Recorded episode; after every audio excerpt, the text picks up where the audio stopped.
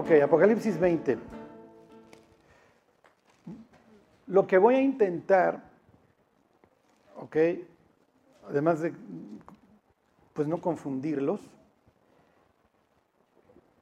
es que ustedes entiendan todas las similitudes que existen entre la historia que vamos a, a ver y la nuestra, porque son muchísimas. Y los voy a meter en el cráneo como nos vería alguien del futuro a nosotros, para que luego así podamos ver al rey Josías y su época, porque es muy parecida. Pero les tengo que hacer una advertencia. No vayan a intentar entender a Josías a la luz de, de nuestra experiencia. ¿Ok?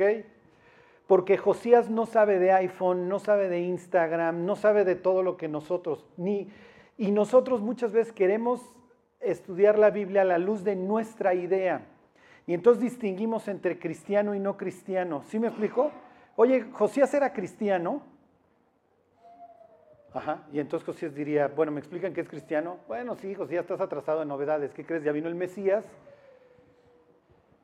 Y el mundo griego le puso Cristos, que sería tu palabra Mesías, ungido. Ah, ok.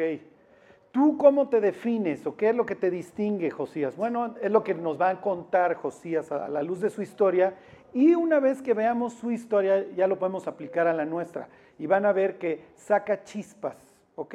Es astringente, es un detergente horrible lo que vamos a ver. Porque vamos a ver que en la versión de hace 2500 años y la nuestra es igualito, ¿ok? Pero con sus asegúnes. Bueno, 24. ¿Ok? Está hablando, por eso les pongo esta imagen del milenio. Ahorita les digo dónde está esta imagen en la Biblia, en Isaías, ¿ok? Pero solo quiero que entiendan esto. Dice, y vi tronos, esto no importa, y se sentaron sobre ellos los que recibieron facultad de juzgar, y vi las almas de los decapitados por causa del testimonio de Jesús y por la palabra de Dios, los que no habían adorado a la bestia ni a su imagen, esto ya está hablando en tiempo pasado, y que no recibieron la marca en sus frentes ni en sus manos. Y aquí está lo que quiero que entiendan. Y vivieron y reinaron con Cristo mil años. Este se llama, ¿qué? El milenio. Ok, váyanse a Isaías 11. y nada más quiero como que se, que se ambienten. ¿Ok? Estamos en el milenio, las campanas de las vacas dicen santidad a Jehová, ya no hay anuncios de Wikiform en el periférico, ¿ok? Gobierna Cristo en el mundo, todo es felicidad, ya no hay caos, ¿ok? Ahorita vamos a ver qué implica el día de Jehová para, para nosotros y qué implica para Josías. Y quiero decirles que el que está bien es Josías, no nosotros, pero bueno. Ustedes que son hijos de Tim LaHaye piensan en el día de Jehová y piensan como Fernando en el rapto, ¿ok? Coches estrellados sin conductor, etc. Es el día de Jehová para nuestro cráneo y Nicolas Cage buscando a su familia y etcétera, ¿ok? o sea, y, lo más fácil es que los autores bíblicos dijeran, mis cuates, tienen una imaginación muy, tienen una imaginación muy fuerte ustedes, pero bueno, sigan produciendo películas. Ok, pero esa es nuestra imagen, ¿ok? Hollywood, la literatura nos ha ido haciendo una forma de interpretación bíblica y muchas veces interpretamos la Biblia a la luz de lo que nos han dicho los medios de comunicación, no a la luz del mismo texto. Ok, pero miren, ok, dice, ok, está, está, está juzgando Jesús, en el mundo y ¿qué les gusta? Ver el 6, 11, 6. Morará el lobo con el cordero y el leopardo con el cabrito se acostará, el becerro y el león y la bestia doméstica andarán juntos y un niño los pastoreará. Vas a poder tener tu oso panda en la casa y no te va a matar de un manazo, vas a poder tener león, no va a pestar, el león va a comer hierba, puedes tener tu oso polar en la casa, lo que quieras. Está gobernando Cristo, ya no hay esa necesidad de poner temor en los animales, ese ciclo de muerte que hoy es una manifestación pues, clarísima del caos en el que vivimos, porque, o sea, piensen en los niños cuando les pones el Animal Planet y está el, león asfixiando a la pobre gacela hasta que la acaba de matar y luego se la traga, ¿sí me explicó? Y una vez que deja el cadáver llegan pitorreándose de la risa las llenas, se acaban la carroña. O sea, es horrible, es caótico, ¿sí me explicó? ¿Y qué función lleva el carroñero? Bueno, pues limpiar toda la bacteria, etcétera, y que continúe el ciclo de la vida, pero finalmente es un ciclo de la vida totalmente afectado. El milenio es un mundo casi, casi perfecto. ¿Por qué? Porque todavía siguen naciendo personas que tienen que tomar una decisión por Cristo. El propósito no es entender el milenio, ¿eh? no, no, no, pero pues les hago comercial. A ver, váyanse a Zacarías capítulo 14. Los muchos profetas del Antiguo Testamento, sobre todo Isaías y Zacarías, te hablan del milenio, es su esperanza. Vamos a ver a un profeta que se llama Sofonías, que también habla del milenio, el propio Amós, etc. 14, 16.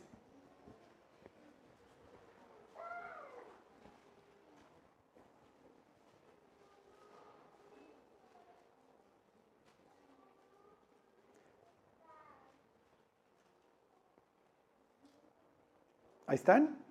Dice, y todos los que sobrevivieren de las naciones que vinieron contra Jerusalén, está hablando del mundo, que las naciones, subirán de año en año para, para adorar al Rey, a Jehová de los ejércitos y a celebrar la fiesta de los tabernáculos. Entonces el milenio tiene varias cosas que se mantienen. La adoración a Dios a través de ciclos. En este caso hay una fiesta cíclica, anual, en donde vas a adorar a Cristo. Y entonces, aquí viene lo importante. Echen a volar su imaginación. Del trono de Dios salen dos ríos. Qué casualidad, ¿se acuerdan? Esto es común, y esto es común a todas las, naciones en Mesopotamia. Del, el Dios vive en un jardín y el jardín es muy agradable, y del jardín salen aguas tranquilas celestiales. Es el caso del Dios de la Biblia. En su oficina anterior tenía cuatro ríos. ¿Se acuerdan? Es lo que narra el, Génesis. Se nos hace ridículo a nosotros en el siglo XXI que Dios tenga una oficina de la que salen cuatro ríos y además te pone el nombre Hidekel, Tigris, Éufrates y Pisón o cómo se llamaba el otro. Y dices, ¿para qué me das esta información, Dios? ¿Qué me importa si en el Edén, además yo estoy fuera de ahí, había cuatro ríos? Sí, pero es que así es mi oficina y entonces no me vas a entender cómo en el milenio pues, está el árbol de la vida y en las rivieras hay árboles medicinales para las naciones, entonces nunca te enfermas, te haces tu tecito de esto Ajá, te acabas con un cutis tipo Charlie así perfecto a su edad. ¿Ok? Bueno. Y aquí viene lo importante. Empieza el milenio y siguen naciendo personas. ¿Esas personas son salvas, sí o no? Gina es la mejor, Gina sería inciso C, no sé, porque se me queda viendo y como que le hace así. Gina sería inciso todas las anteriores. Inciso A, no. Inciso B, sí. Ok, vamos a hacer una interpretación democrática de la Biblia. ¿Quién dice que todos los que nacen en el milenio son salvos? Ok, ¿quién dice que, que, que no son salvos? ¿Y los que no alzan la mano qué? ¿Es la primera vez que vengo, inciso D? Ok,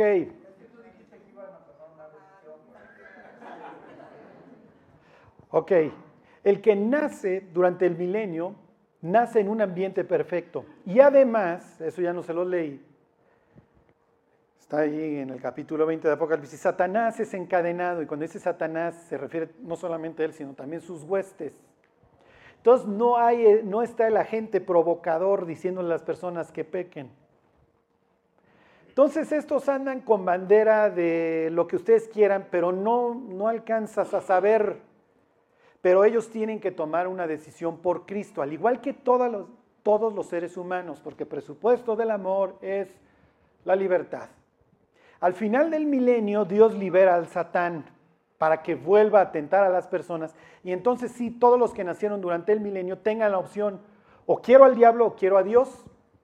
La Biblia dice que como la arena del mar, en multitud suben a matar a Dios a la ciudad celestial. Entonces muchísimos no se convierten de esos que nacen, otros sí. Entonces imagínate estar llevando una persona, vamos a poner que nace en el año 50 del milenio, durante 950 años, la Biblia no aclara antes del milenio cuántos años antes libera al Satán, pero vamos a ponerle que lo libera en el 50, en el 950. Le da, le da 50 años al Satán para que organice la rebelión. Llevas una persona 900 años a ver a Cristo todos los años. Quiero decirles que el único imperfecto en el milenio es Cristo. Es el único que mantiene sus cicatrices. Los otros ya, ¿para qué? Yo pagué por ti, yo pagué por ti, mira, yo pagué por ti. Y le tienes que decir, oye, tienes que, eh, tienes que aceptar a Él, Él pagó por ti. Y entonces van a venir las preguntas, oye, ¿cómo era tu mundo? Y todo esto se los hago porque ahorita vamos a ir como si fuéramos a agarrar máquina del tiempo y le dijéramos, le preguntáramos a Josías, Josías, ¿cómo era el mundo en el que tú vivías? Y es más, te llevo al siglo XXI para que tú veas que nos parecemos mucho. Ok, estás en el milenio y te pregunta alguien, oye, ¿cómo era tu mundo? Cuéntame. Porque mira, Noé me ha platicado cómo era su mundo, me dice que había ángeles ahí pululando y volaban y había gigantes, y había ciudades de cristal, y había un adelanto tecnológico muy fuerte. Le he preguntado a David cómo era su mundo. ¿Cómo era el tuyo? ¿Ok? Y te lo pregunta, nos lo pregunta cualquiera de nosotros que hemos recibido a Cristo.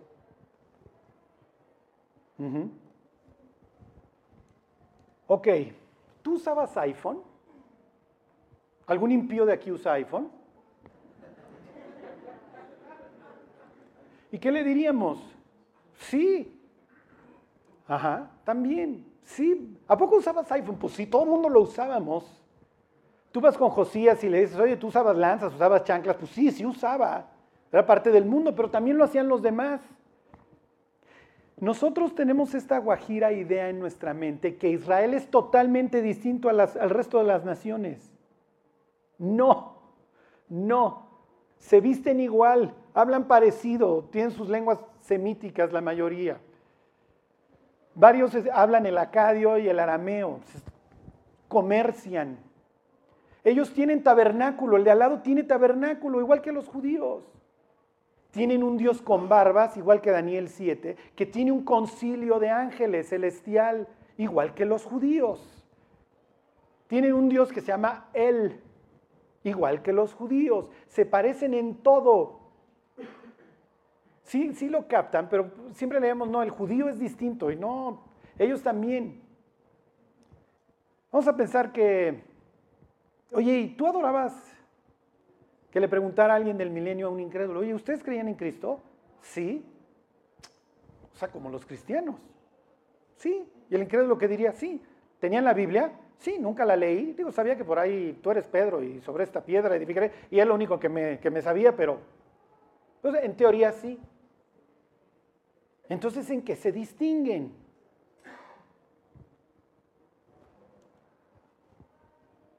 Te preguntan en el milenio, oye, ¿tenías Instagram? Edgar, ¿tú tienes Instagram? Dice que sí, sí tendrías. ¿Qué le contestarías en el milenio? Sí, ¿a poco? ¿Y por qué tenías? y además piensen, es el milenio, ya pasamos por el tribunal de Cristo y ya chillamos. Y ya dijimos, ya pensamos en qué invertí mi tiempo, en qué invertí mi tiempo. Oye, ¿qué, qué películas veías? ¿Veías películas como Los Incrédulos?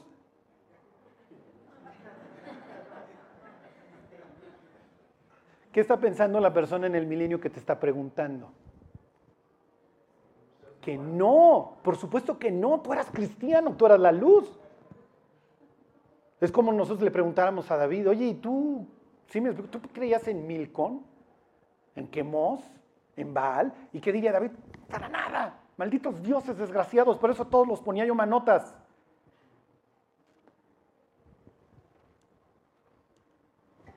¿Tenías Facebook?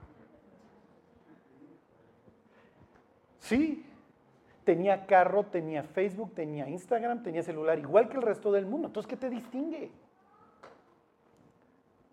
¿Adorabas imágenes? ¿Qué dirían? No. Ah, ok, ya empieza a haber una distinción. No, yo no. ¿Qué creen que distingue a un monarca de Israel de un monarca moabita, asirio para el caso? Y aquí viene, y no se me vayan ahorita a deprimir, ¿eh? ¿Ustedes creen En aquel entonces, me regreso ahora a 2500 años, ya no somos nosotros los, los estudiados. En aquel entonces las monarquías eran teocráticas. Me puso Baal, decía el fenicio. Me puso Azur, decía el asirio. Me puso Marduk, decía el babilonio. Nosotros vivimos en una teocracia.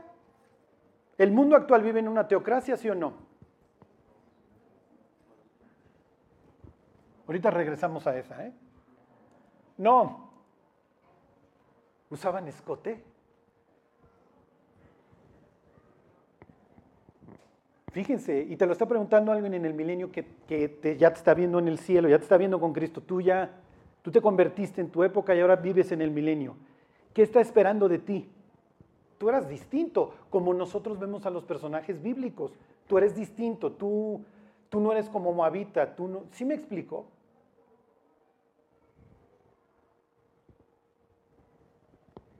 ¿Usabas escote? ¿Usabas el biquinazo?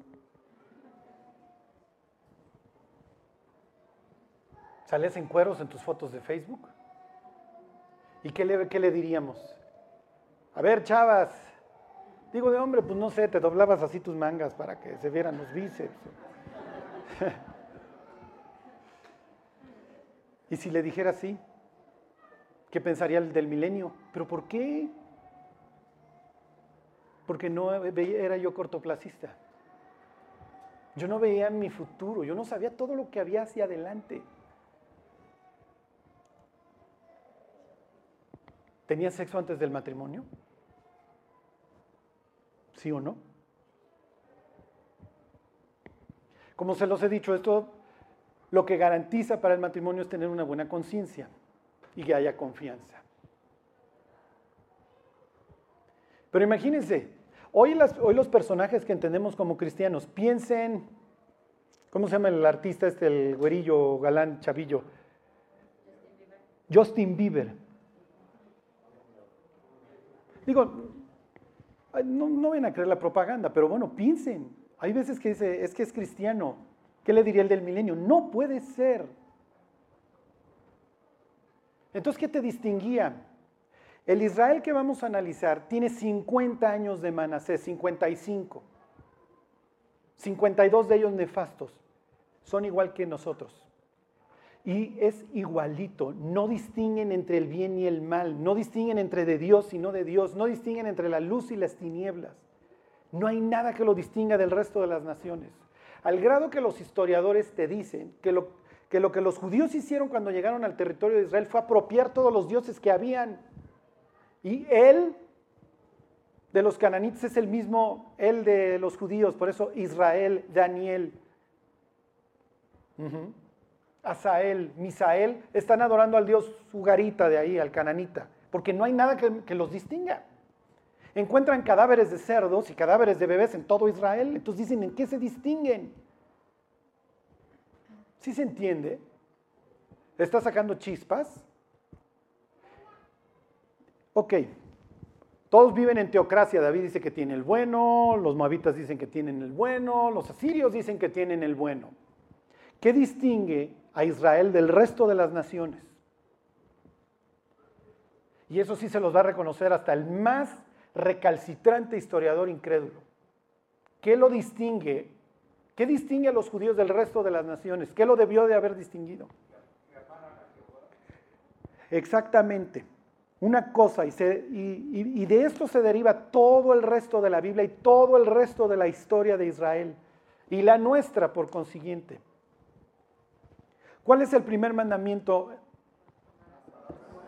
No, y los aragoneses para su consuelo contestaron lo mismo. No, tienes la cláusula número uno en el convenio entre Jehová e Israel. ¿Cuál es la cláusula uno? No tendrás dioses ajenos delante de mí. Tú eres exclusivo. No puedes tener otro Dios. Esos cuates que tengan el panteón completo. Oh, y ahí empieza la distinción. Yo no tengo santos, yo no tengo virgen, yo no tengo Alá, yo no tengo Mahoma, yo nada más tengo uno. Ahora váyanse a 1 Timoteo 2.5. El equivalente para Israel, no tendrás dioses ajenos delante de mí, es nuestra primera de Timoteo 2.5, que se lo saben perfectamente de memoria, por lo cual no hay necesidad de ir, porque hay un solo Dios y hay un solo mediador entre Dios y los hombres. No se llama Santo Tomás, no se llama Carol Boitila, es Jesucristo, hombre, el cual se dio a sí mismo por nuestros pecados, y dice Pablo, eso ya se los dije diez mil veces, de lo cual se dio testimonio a su debido tiempo. Ok, y de esa exclusividad brotan muchísimos límites, muchísimas reglas para que este pueblo sea ejemplar.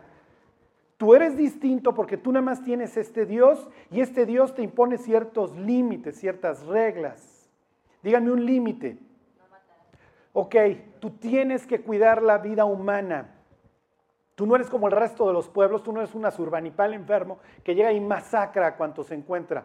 A menos de que estés masacrando aldeas este, híbridas, ¿ok? A menos que estés matando como Toniel o como David Gigantes.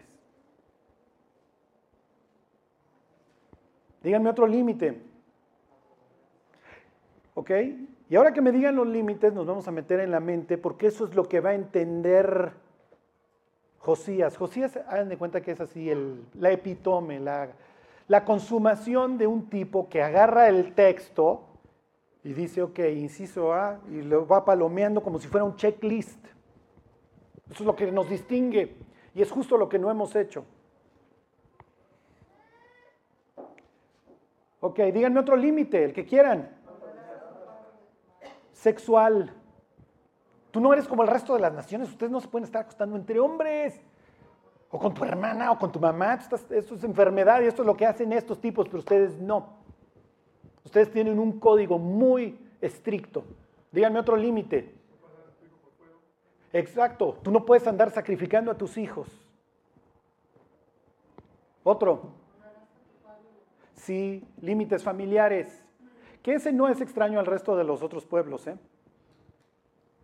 Díganme otro. ¿Eh? Sí, bueno, patrimonial ese también lo tienen otros, pero díganme uno exclusivo de los judíos. Díganme algo exclusivo israelita. El Shabbat. Oh, hay ciclos. Tú tienes que entender que el tiempo no es para como para los de G316 satélite, el futuro lineal. Nuestro, y lo vamos a ver, así piensa Josías. Nuestro mundo, nuestro tiempo gira en ciclos y cada sábado nos renovamos. Higiénicos, muy bien, Julio. Ok, Julio al final se va a parar en la puerta y todos le van a dar beso en la frente. Okay, ahora sí va a ser el ungido. Ok higiénicos. Es lo que quiero que empiecen a arrancar del texto. Ellos tienen límites higiénicos, sexuales. ¿De qué otro? Económicos, buenísimos. También te paras, Elizabeth, por favor. Tú tienes que perdonar deudas cada siete años, porque no quiero que hayan endeudados.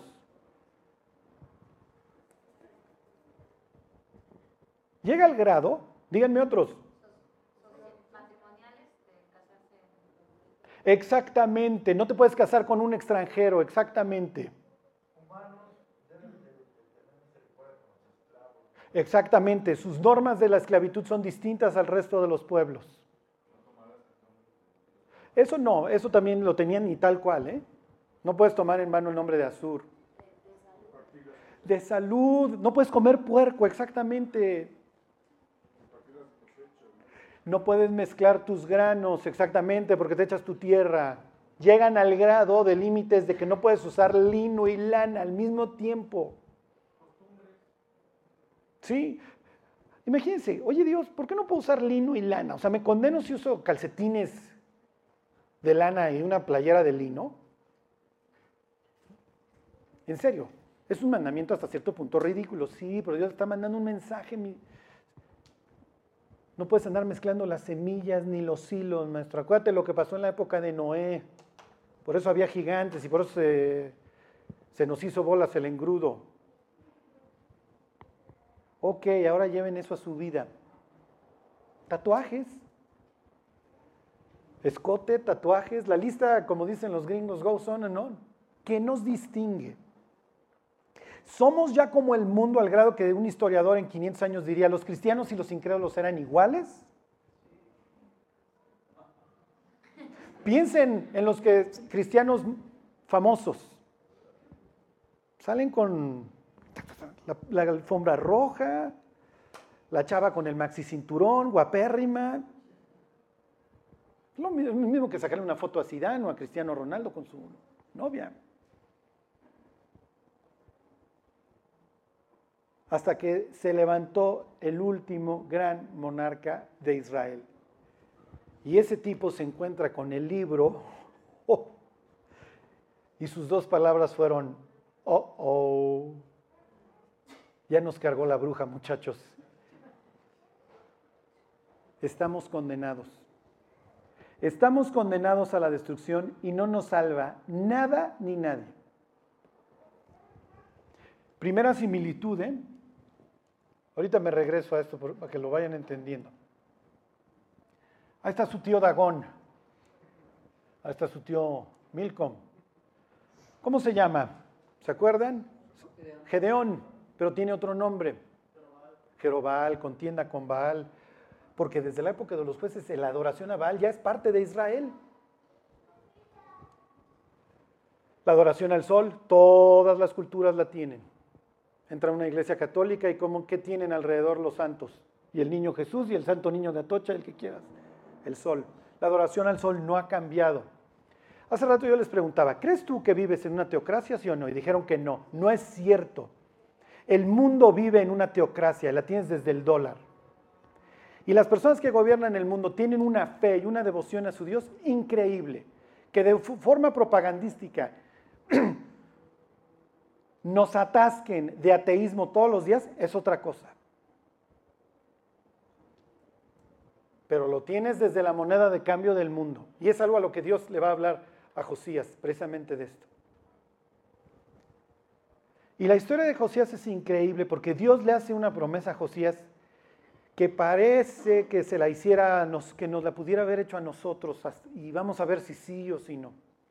Nos parecemos en todo, ¿eh? En ese sentido, espiritualmente también. Josías diría, no se hagan locos, ustedes también viven en teocracias. Las personas que los gobiernan, por supuesto que se sumergen en la sangre de los animales que sacrifican y le rinden culto a dioses y etcétera. Que salgan y te digan, es que Stephen Hawking ya dijo que somos changos. Es una cuestión totalmente distinta. Sigue siendo una lucha de dioses y sigue siendo una lucha en donde te distingues o no te distingues del mundo. En donde aplicas los límites que tu creador te da o no los aplicas, en donde te pones dentro del convenio o te sales de él. Pero el mundo es exactamente en ese sentido igual. Vivimos una teocracia. Nada más que antes salía ahí a Surbanipal a decir, bueno, pues desde mi nombre, mis cuates, traigo el nombre de mi Dios.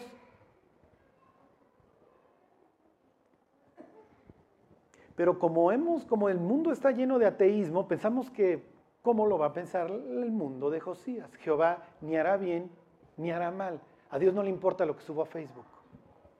Soy como el mundo. Y caemos en ese engaño. Al igual que la época de Josías, a Josías le dicen, tu mundo, Josías, está sentenciado. Tú es, tu mundo y tu pueblo está sentenciado a la destrucción, al igual que el nuestro. Nosotros estamos al cuarto para el ratito de que nos venga a gobernar la bestia y venga la consumación y venga otro ciclo en donde Dios restaure el orden. Para que ustedes lo mediten y digan, ¿me parezco al mundo? Esta foto que voy a subir, esto que me voy a poner, esto que voy a ver en la tele, esto que voy a escuchar, ¿me aleja de Dios? ¿Me acerca a Dios? ¿Me hace más similar al mundo o me distingue? Mis costumbres, ¿hey? ¿Lo que bebo? lo que bebo, ¿me hace más mundo o me hace menos mundo? Porque no quiero que llegue el milenio y me preguntan, oye, ¿tú hacías eso como los incrédulos? Sí, entonces, ¿qué te distinguía? Qué increíble es preguntarle a Ezequías y a su nieto Josías, oye, ¿qué te distinguía? Nuestra devoción a Dios y nuestro férreo ¿cómo les diré? Nuestra férrea lectura de la Biblia y su aplicación tal cual. Y entonces decía Dios que nos había liberado y que para que no viniera el juicio sobre nosotros, pusiéramos sangre en el marco de nuestra puerta. ¿Qué crees que hicimos, Carlos? ¿Qué hicieron? Matamos un cordero y pusimos sangre en el marco de la puerta para que no entrara el destructor mientras arrasaba a los asirios. ¡Oh! Y la época de Josías es muy similar a la época de otro rey de Israel, en donde Dios simplemente no se calla, habla y habla y habla. ¿Por qué? Porque quiere salvar algo antes de la destrucción. A ver si se acuerdan. Díganme un rey de Israel en cuya época estuvo Dios hable y hable y hable. Y era el profeta fulano, y el profeta mengano, y el profeta perengano, y todo el mundo hablaba en esa época. Díganme uno. No, no. Jeroboam II, ¿no se acuerdan? Ahí vimos al profeta Mos. Ahí habla Oseas, ahí habla Jonás. Ok, les voy a decir algo que se parece mucho también a nuestra vida.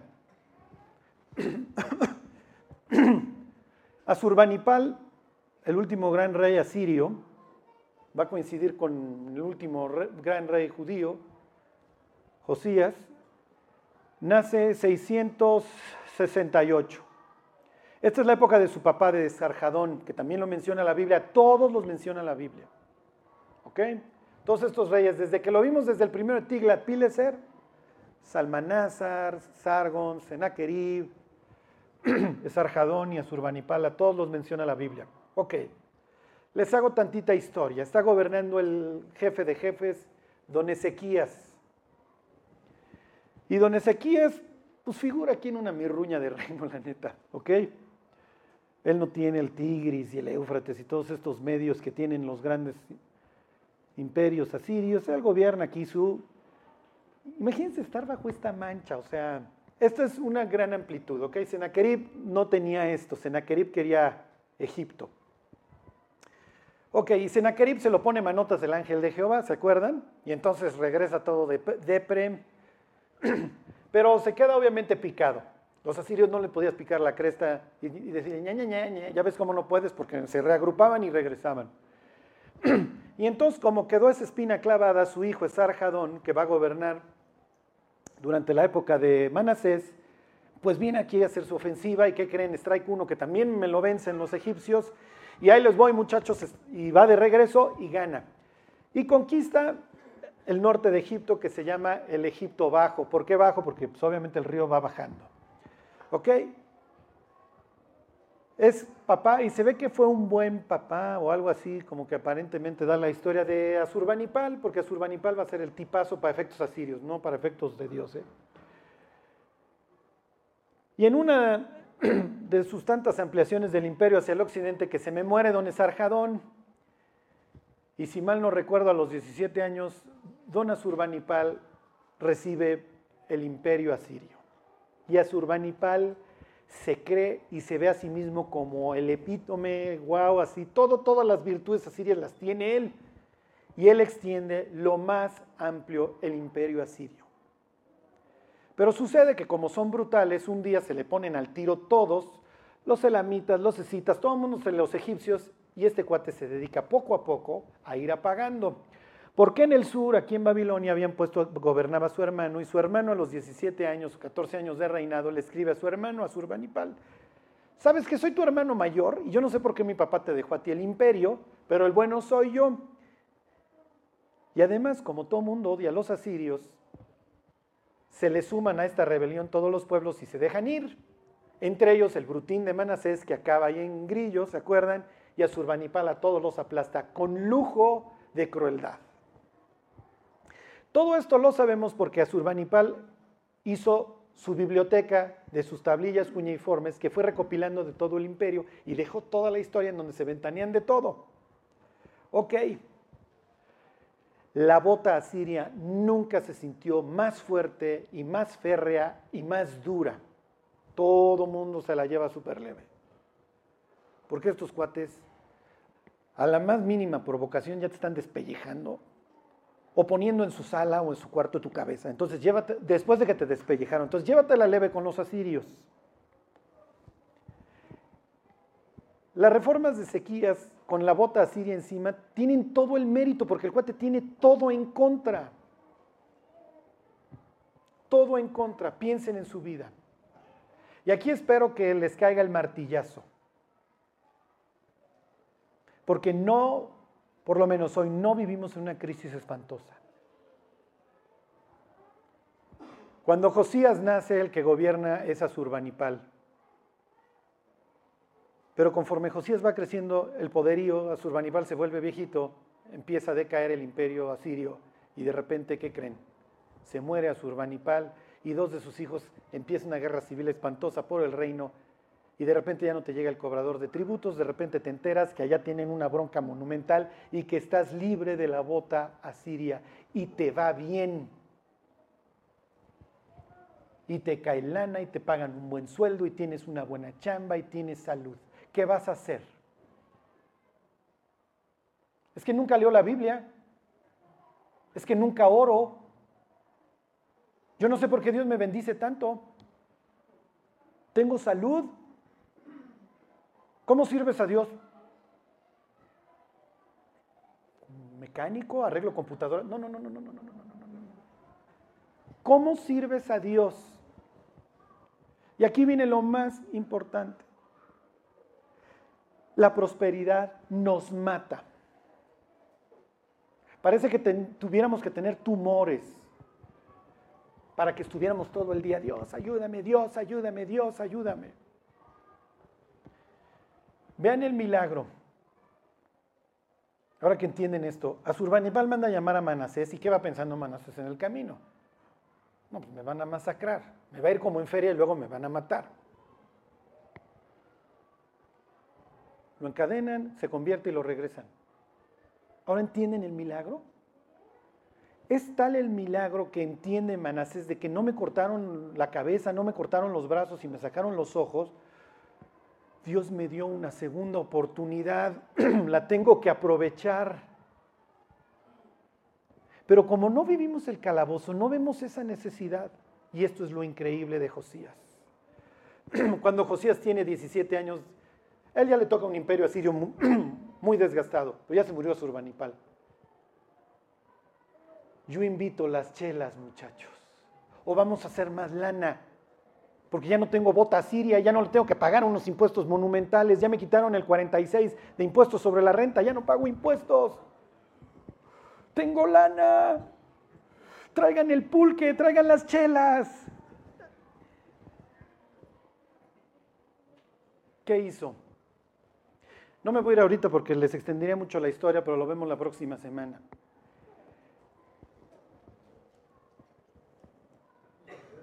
El libro de Esdras cuenta a, toro pasado que tanto Esarjadón como el propio Asurbanipal siguieron en el norte haciendo movilizaciones, ¿se acuerdan? Traían de todos los pueblos, para que nunca se te ocurriera tener una identidad nacional. Ok, lo siguió haciendo Surbanipal, pues ahí en esa provincia hay Palestina, pues síganlos mezclando, síganlos pudriendo entre dioses y costumbres, idiomas, todo. ¿Y qué creen que hizo don Josías? Se acaba la bota siria. ¿Y qué, qué creen que pensó? Ahorita es cuando. Muchachos, vámonos a meter hasta el norte reconquisto el norte, porque eso es lo que yo pienso, porque yo me encontré con el pacto de Dios y Dios nos dio toda esta tierra y yo soy su ungido, yo soy descendiente de David y esta es nuestra tierra. Y entonces vámonos para arriba y se va arriba a hacer todas las reformas, no solamente en Judá, sino también en el norte. Y se acuerdan de Betel, que había toros y todo, pues va y los tira. Y que estaban los Airín, ¿se acuerdan los faunos? Pues va y los tira y entonces quiere generar un avivamiento nacional. Este sitio es caótico. Aquí en el sur les va bien, ya no tienen bota siria aquí sí conservan una identidad. Pues vámonos al norte a convertir personas. Vamos en mente de Josías a recuperar lo perdido. Vamos a traer orden al caos.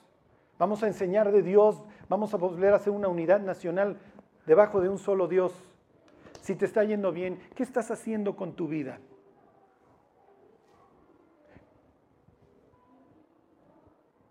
Si te está yendo bien, ¿qué estás haciendo con tu vida?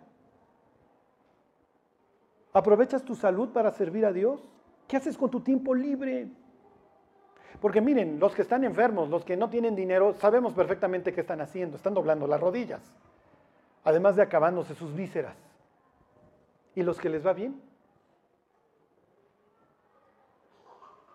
Don Josías dijo, mis cuates, mi abuelo la tuvo bien difícil y se aventó.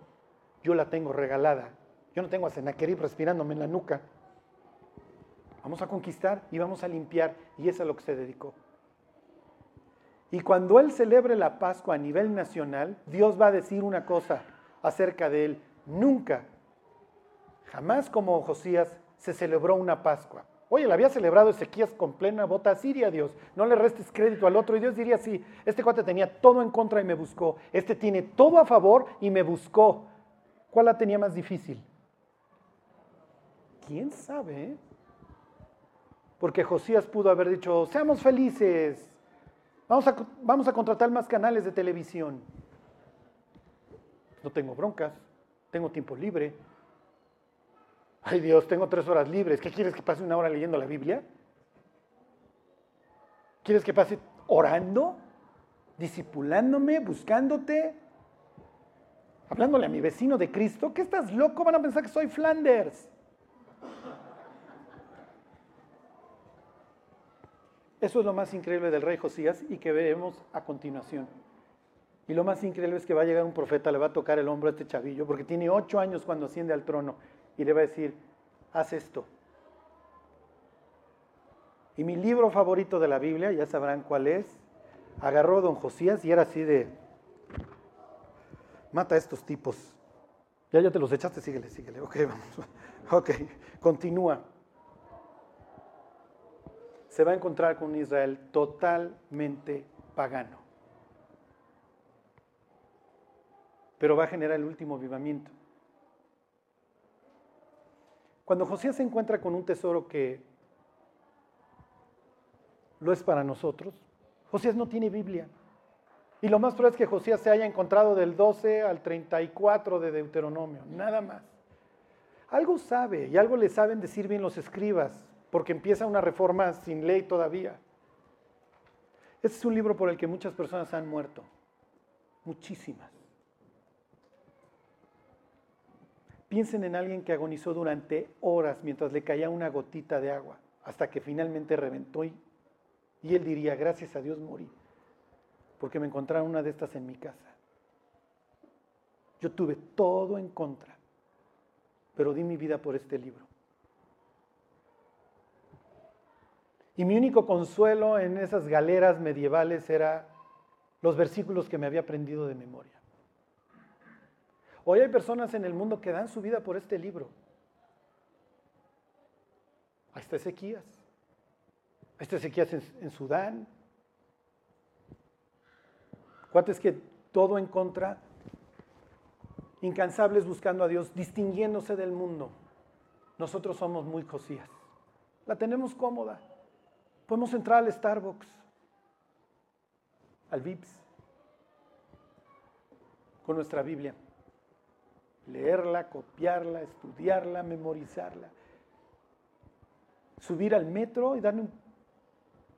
sin que sea alguien de la KGB que lo vaya a guardar. A ver qué literatura subversiva estás dando. nos quejamos de nuestros políticos y Dios diciendo, ¿qué, ¿qué, te importan tus políticos? O sea, ¿a poco creías que iban a arreglar el mundo? La cantó Jesús, sabéis que los gobernadores de los gentiles enseñorean sobre ellos. Mas vosotros, más entre vosotros, no será así. Qué horror llegar al cielo y que te presenten a sofonías y digas, ¿Sinfonía? No, no, no, sofonía. Ah, sé que era algo de música. No. Y sofonía. si ustedes no leyeron mi libro, ¿eh, muchachos, se les nota. Pero ahí hay un tipo por ahí que murió joven. Y su muerte fue una concesión. No murió en el tiempo que tenía que morir. Pero su devoción a Dios era tan grande que se acabó metiendo con quien no se tenía que meter. Y les termino, me voy al final, pero se les olvida, lo bueno. Don Pasaméticus, que se reveló a los asirios, viene a asistir los años más tarde, porque ahora no quiere la bota Babilonia, y se va a atravesar para darse de trancazo en un lugar allá arriba que se llama Carquemis, y le dice a Josías, oye, voy a pasar por tu, por tu tierra, dame chance porque voy a ir a agarrarme a trancazo con los babilonios. Y le dice Josías, no, pues, ¿cómo que no?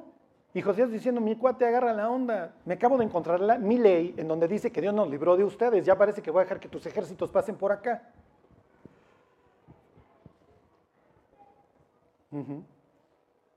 Es increíble este tipo.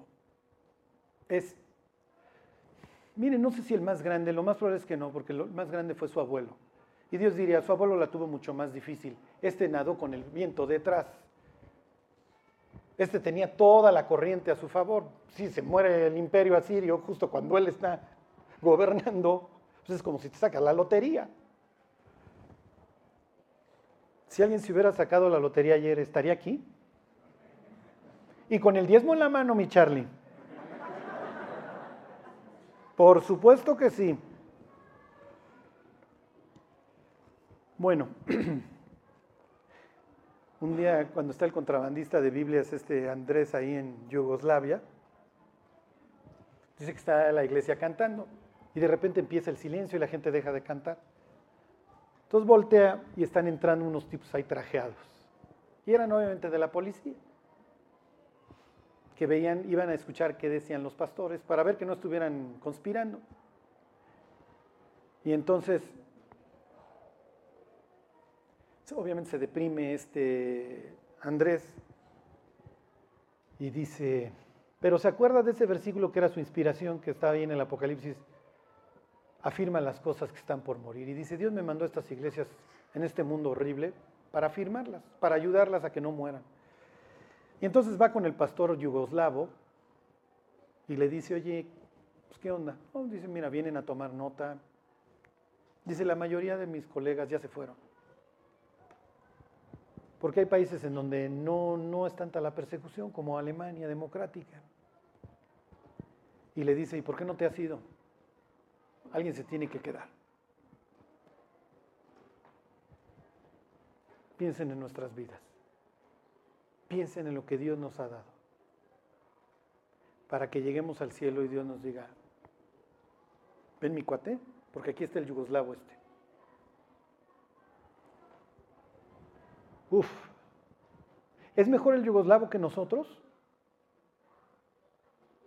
No. Dios quiso que naciéramos en un mundo en donde no nos matan por ser cristianos. El mundo de Josías, condenado, porque el juicio sobre Israel ya no se va a detener. Dios va a traer los caballos de Nabucodonosor y va a arrasar a Israel. Pero antes iba a librar a esta generación. Y esa es la promesa de Dios. ¿Quién sabe si seréis guardados de aquel día? Igual y te lo ahorro.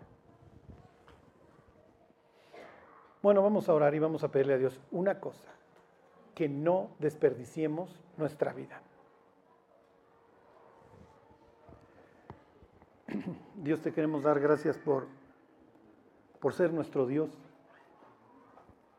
por llamarnos tus hijos, Señor. Te pedimos que lo seamos, Dios, de todo corazón y que el mundo nos pueda ver como diferente, Señor. Que la gente nos pueda ver vivir y diga, ahí va un cristiano, ahí va un pequeño Cristo. Que no tiremos nuestra vida a la basura, Dios. Que no seamos como el resto de las naciones, sino que seamos como tú dices, Dios, tu tesoro, un pueblo especial. Te damos gracias porque nos compraste con tu propia sangre. Y Dios, que estemos a la altura del llamamiento. Te lo pedimos por Cristo Jesús.